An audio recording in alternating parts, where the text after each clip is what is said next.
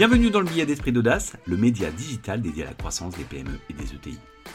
Tout comprendre en quelques minutes sur la stratégie et sur les tactiques d'exécution. Je suis Camille Brodac, directeur général de Momentup, premier accélérateur privé pour les PME et pour les ETI. Une opération de croissance externe est un axe puissant de création comme de destruction de valeur, comme on a pu le voir dans les billets traitant du process de croissance externe, ou celui autour de l'importance de l'intégration post-acquisition. Mais en amont de l'intégration, même très en amont, lorsqu'on décide de se lancer dans une opération de croissance externe, il faut être sûr de la pertinence de la tactique. Car, rappelons-le, la croissance externe est une tactique d'exécution, non une fin en soi. C'est ce que l'on va voir aujourd'hui. Bon, comme on l'a dit en introduction, une opération de croissance externe peut créer beaucoup de valeur, mais également être très risquée et en détruire beaucoup. Vous avez défini votre stratégie, vous avez décidé de réaliser une opération de croissance externe pour l'exécuter. Maintenant, avant de foncer tête baissée, il faut prendre un temps pour se demander si une acquisition est bien la bonne tactique. Même si la croissance externe est souvent très efficace, ce n'est pas toujours le cas. Je vais vous donner un exemple de l'intérêt de challenger en amont la tactique. Nous avons un client chez Momentup, une grosse ETI présente dans le monde du médical, souhaitant connecter ses produits pour un meilleur suivi de leur utilisation et de leur cycle de vie. Leur premier réflexe a été de nous donner un mandat d'acquisition, après avoir commencé à travailler sur le sujet, on a regardé quelques cibles et on est retourné les voir pour leur dire qu'une croissance externe aurait détruit de la valeur pour les raisons suivantes. Les valorisations sont très importantes dans le secteur. Une start-up qui met un capteur IoT dans un hôpital est tout de suite valorisée plusieurs millions d'euros et notre client allait surpayer car ils auraient payé toute la valeur qu'ils auraient créée. Autre sujet, la volatilité des dirigeants. En effet, dans ce secteur, on aurait eu des dirigeants start-upers qui auraient, dans le cadre de l'acquisition, pris un gros chèque et auraient pensé tout de suite au coup d'après plutôt que se projeter avec mon client. Aussi, la majorité des cibles identifiées étaient présentes à la fois dans le médical, ce qui était stratégique, et dans d'autres secteurs comme le BTP ou l'industrie, qui étaient non stratégiques. Les activités non stratégiques auraient dû être abandonnées, détruisant ainsi de la valeur, car ce type d'entreprise s'achète sur un multiple de chiffre d'affaires. Enfin, il y a l'ADN. En effet, je connais bien mon client et je connais très bien son ADN.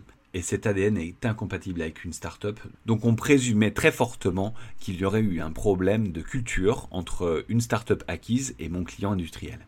Donc en gros, notre client aurait surpayé sa capacité d'exécution et aurait pris des risques. Du coup, qu'est-ce qu'on fait? On les a pris côté management de l'innovation en trouvant le bon partenaire technologique en IoT pour développer une telle application dans une logique d'open innovation et de partage de valeur. Résultat, en 7 mois et pour beaucoup, beaucoup, beaucoup moins cher et également beaucoup, beaucoup moins longtemps, l'application était sur étagère et aujourd'hui c'est un carton. À présent, revenons sur la théorie. Une opération de croissance externe répond à plein d'objectifs et il y a des tonnes de raisons pour lesquelles il faut la privilégier. On a une liste plus exhaustive dans le livre blanc sur la croissance externe à destination des dirigeants de PME et de TI que vous pouvez retrouver sur le site internet d'Esprit d'Audace, mais on va en privilégier 5 de chaque pour ce podcast. Donc d'abord, les raisons de privilégier la croissance externe. Pour chacune d'entre elles, il faut se poser la question de la réponse à un intérêt stratégique. Les 5 que nous avons privilégiées sont les suivantes. La première, aller plus vite. On peut toujours imaginer que l'on peut recréer une activité similaire à une entreprise que l'on connaît, mais d'une, c'est très risqué, car c'est pas simple, et de deux, ça vous coûtera parfois plus cher de recréer, et de trois, il y a une question de timing, car on n'a parfois pas le temps d'attendre, notamment lorsqu'on a des marchés matures qui se consolident, ou alors lorsqu'on a des activités très innovantes. Deuxième intérêt, consolider ses parts de marché. Ici, le sujet est d'être encore plus fort, car plus gros, en déployant ses avantages concurrentiels sur un périmètre plus grand. Cela permet également de réaliser des synergies, même si ce n'est pas toujours le moteur, mais la conséquence. Ce sujet est à prendre en considération pour avoir notamment des synergies coûts, logistique, production, etc. Troisième intérêt, acquérir une base client déjà existante. On peut en parler lorsque vous avez des velléités de verticaliser votre offre dans un autre secteur, ça ira plus vite en cross-sell qu'en pure acquisition, ou alors lors d'un déploiement géographique, notamment l'international, car c'est parfois plus efficace d'acquérir une base client plutôt que de les créer. Quatrième intérêt, acquérir une équipe opérationnelle. En période de tension de recrutement ou alors lorsqu'on cherche des expertises spécifiques, la valeur de l'équipe est parfois plus importante que la valeur que l'on peut imaginer en regardant les fondamentaux économiques de l'entreprise.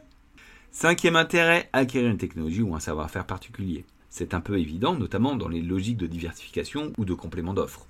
Ah zut, j'en ai une sixième, j'avais dit cinq. Bon, sixième, diversifier ou régénérer son portefeuille d'activités. Pour dérisquer ou aller plus vite vers une diversification, rien de tel qu'acquérir une entreprise déjà installée et opérationnelle. Parfois, le métier dans lequel on est devient compliqué et il est nécessaire d'en changer. On peut prendre l'exemple du groupe Gorgé qui, à force de croissance externe, s'est mué d'un spécialiste de la robotique industrielle à un spécialiste des technologies de pointe, notamment en robotique mobile. On peut aussi prendre le cas du groupe allemand minier et métallurgique Prosag qui, pareil, à force d'acquisition, est devenu un leader dans le tourisme, renommé TUI. Donc là, ils sont allés encore beaucoup plus loin. Bon, j'ai un septième intérêt aussi. Bon, c'est un petit peu moins courant, mais disons que c'est une ouverture. Annihiler un futur concurrent. Là, ça peut être un petit peu sale, mais cet intérêt existe. J'ai deux exemples qui me viennent en tête. Le premier avec Google qui a racheté Waze car il concurrençait de plus en plus Google Maps. Et du coup, ils l'ont bridé depuis en reprenant quasiment systématiquement les idées dans Google Maps. L'autre exemple est celui d'un copain entrepreneur qui avait développé une start-up technologique dont la technologie allait mettre à mal celle du leader américain.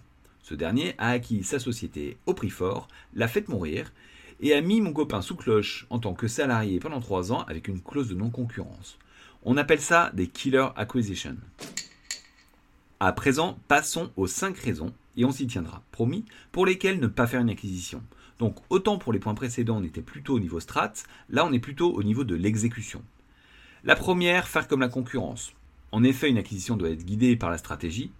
La copie n'est jamais le bon moteur, donc se lancer dans une opération de croissance externe sans stratégie précise, là, c'est l'échec assuré. Mais pour autant, beaucoup d'entreprises font des acquisitions parce que leurs concurrents en font. La deuxième, la confiance excessive donnée aux experts. Même si les experts et conseils qui vous entourent sont probablement très compétents, les conseilleurs ne sont jamais les payeurs, donc prenez les conseils de vos conseils avec recul. Je dis ça en tant que conseil moi-même en stratégie et en croissance externe. Troisième raison, attendre une cible qui n'existe pas j'ai déjà eu un client qui voulait faire une opération de croissance externe et à chaque fois qu'on lui présentait une cible, elle était trop grosse, trop petite, ça n'allait jamais. Il est certes important lorsqu'on se lance dans une opération de croissance externe de dresser un portrait robot de la cible idéale, mais il faut savoir s'en éloigner un peu. 4. Le manque d'humilité. Comme en amour, chaque opération de croissance externe est différente, même si des similitudes peuvent se voir. Il faut les prendre chacune comme étant uniques et faire systématiquement du sur-mesure. Aussi, il ne faut pas se dire qu'on est plus grand, que ça se passera bien, que les équipes réagiront bien, etc. L'arrogance ne paye jamais dans une opération de croissance externe. Bien au contraire. La cinquième, la tendance à la précipitation. Comme d'habitude, le temps est souvent notre allié, il faut maîtriser l'agenda et la précipitation fait souvent faire des erreurs. Une fois qu'on a listé tous ces sujets, il y a l'opportunisme. Un de mes clients parle d'opportunisme intelligent sur certaines acquisitions qu'il réalise, même si elles ne font pas l'objet d'un objectif prioritaire, il reste en veille active sur ces sujets et sait saisir les opportunités qui se présentent. Bon, pour résumer, une opération de croissance externe est une opération qui doit être réfléchie et être challengée avec d'autres modes d'exécution d'une stratégie, croissance organique et croissance collaborative. Merci de votre écoute et à très vite. Ce billet a été fait en collaboration avec Momentup, le réflexe croissance des PME et des ETI. Donc un grand merci aux équipes pour m'avoir aidé à le préparer. Je vous invite également à aller sur le site internet d'Esprit d'Audace afin de télécharger le livre blanc sur la croissance externe à destination des dirigeants de PME et d'ETI. Vous trouverez ainsi un guide pratique pour vous accompagner pas à pas sur vos opérations de croissance externe. Et si vous souhaitez parler de vos opérations de croissance externe et même être accompagné dans l'exécution, n'hésitez pas à me contacter afin qu'on puisse prendre quelques minutes pour en parler.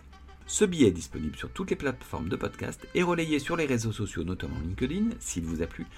N'hésitez pas à vous abonner, le noter sur les différentes plateformes de diffusion, en parler autour de vous et nous laisser des messages et suggestions. À la semaine prochaine!